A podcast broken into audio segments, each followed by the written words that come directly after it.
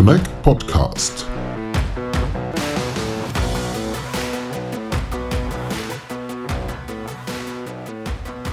Hello and welcome to our Connect podcast. My name is Lennart Holtkemper from Connect, and today's episode we are recording at the Connect Conference 2022 in Dresden. Like in the last years, the Connect conference is all about 5G, digitalization, Open RAN, the future of mobile networks, and furthermore, fixed line and broadband are important topics. Over two days, we have invited our top notch speakers to join us in the podcast studio and interviewed them about their topics and wishes for the development of the industry.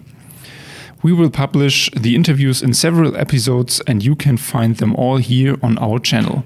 So feel free to browse, and now let's get started. So, hi, I'm Christian. I'm co founder of, the, of Wandelbots and I'm CEO. So we're a startup out of Dresden. Um, we're four years old, have grown to 180 people to mm -hmm. date. Um, so fast growth. Um, we're currently opening up the first representation in the US, are active in Europe mainly, and also a bit in Asia. And basically, yeah. Actually, um, we're we're active in the field of robotics, and what we do is uh, we develop techno technology to democratize robotics. So okay. basically, to enable every person, independent on their culture, technical background, or education, to teach robots applications. And this is a bit of mixture on hardware and software, and we're not creating connectivity technologies, but we are heavily relying on them. Okay, so you're helping companies to to use robots and to yeah, make it simpler to use robots? Exactly. So today you have a, a huge landscape of, of different robot manufacturers, um, different tool makers like grippers or weld guns, different sensors, and every robot manufacturer, every tool maker brings in their own technology stack. Mm. So it's all different programming languages which come from the 80s. Um, completely proprietary interfaces, protocols, etc., etc. What we are basically building is a universal layer to interact and work with any robot in the same way. Uh, very much comparable to what Microsoft has done with Windows to PCs back in the 90s is basically what we are currently doing for robotics. Okay. However, deployment of software on the shop floor today is horrible, like from the medieval. You have various different computational devices in a, in a, in a production cell. However, no way to really deploy software in modern ways. Mm. And I think all technologies we're now seeing to emerge, which come with the, with the rise of 5G and 5G campus solutions, everything. So bringing wireless connectivity, reliable, high speed, high bandwidth connectivity to, to the shop floor creates a tremendous change in the understanding of those manufacturing companies how modern IT infrastructures look mm. like. So you provide like a service for companies that can, yeah, so the companies can hire your service and you will, yeah, help them to make robotic life simpler for them. We also offer services, but mainly we're shipping products, and those products is is a is a mixture of software and hardware, so interaction devices like a mouse. Mm. That, um, however, the main contribution comes from software, and uh, today we are deploying our software by installing it on an IPC in our offices, and then shipping a physical IPC to the customer, who cables that usually on uh, internet uh, bus systems or even Ethernet to a production cell. And in the future, I would like to have an IT infrastructure where we can deploy software on a central server infrastructure. On-premise cloud plays a significant role in the in the future. Edge cloud technologies play a significant role in the future, mm. where deploying our software from one robot cell to another is just a button press and not the delivery of a new hardware kit.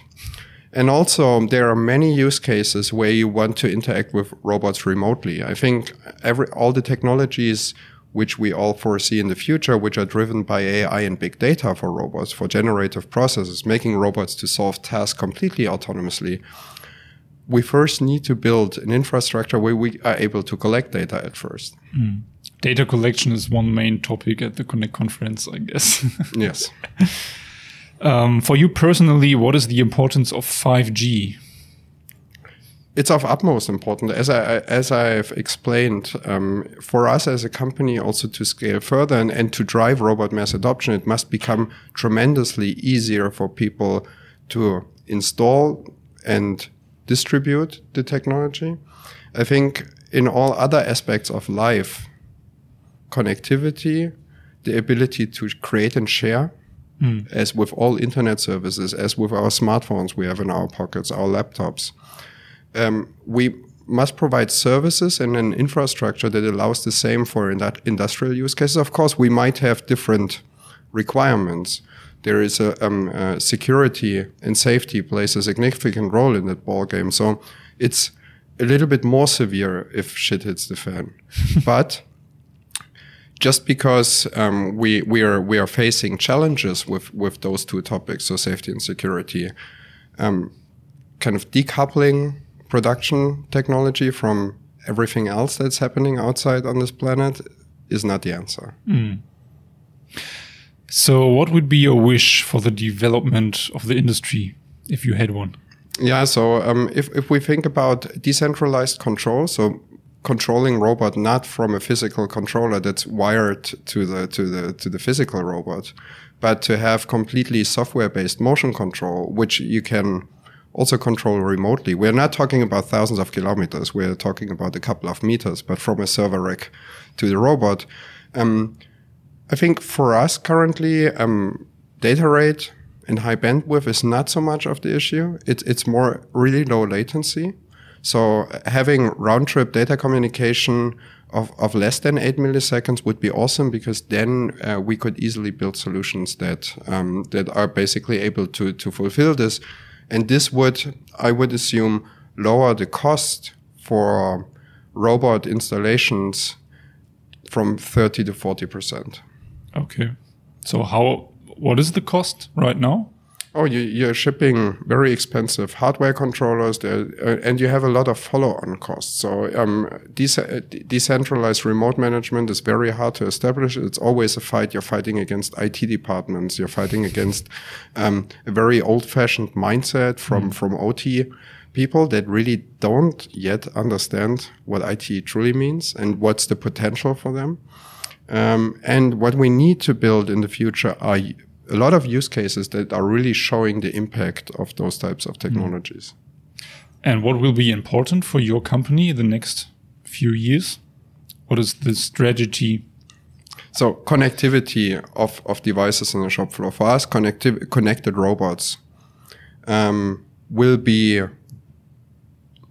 a tremendous drive for adoption rate and and uh, adoption speed of robotic technologies, especially in the sector of small and medium sized enterprises.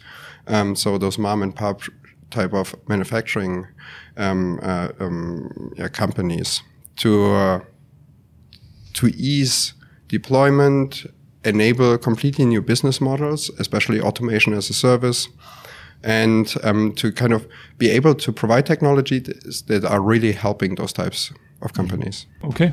So thank you very much for your time.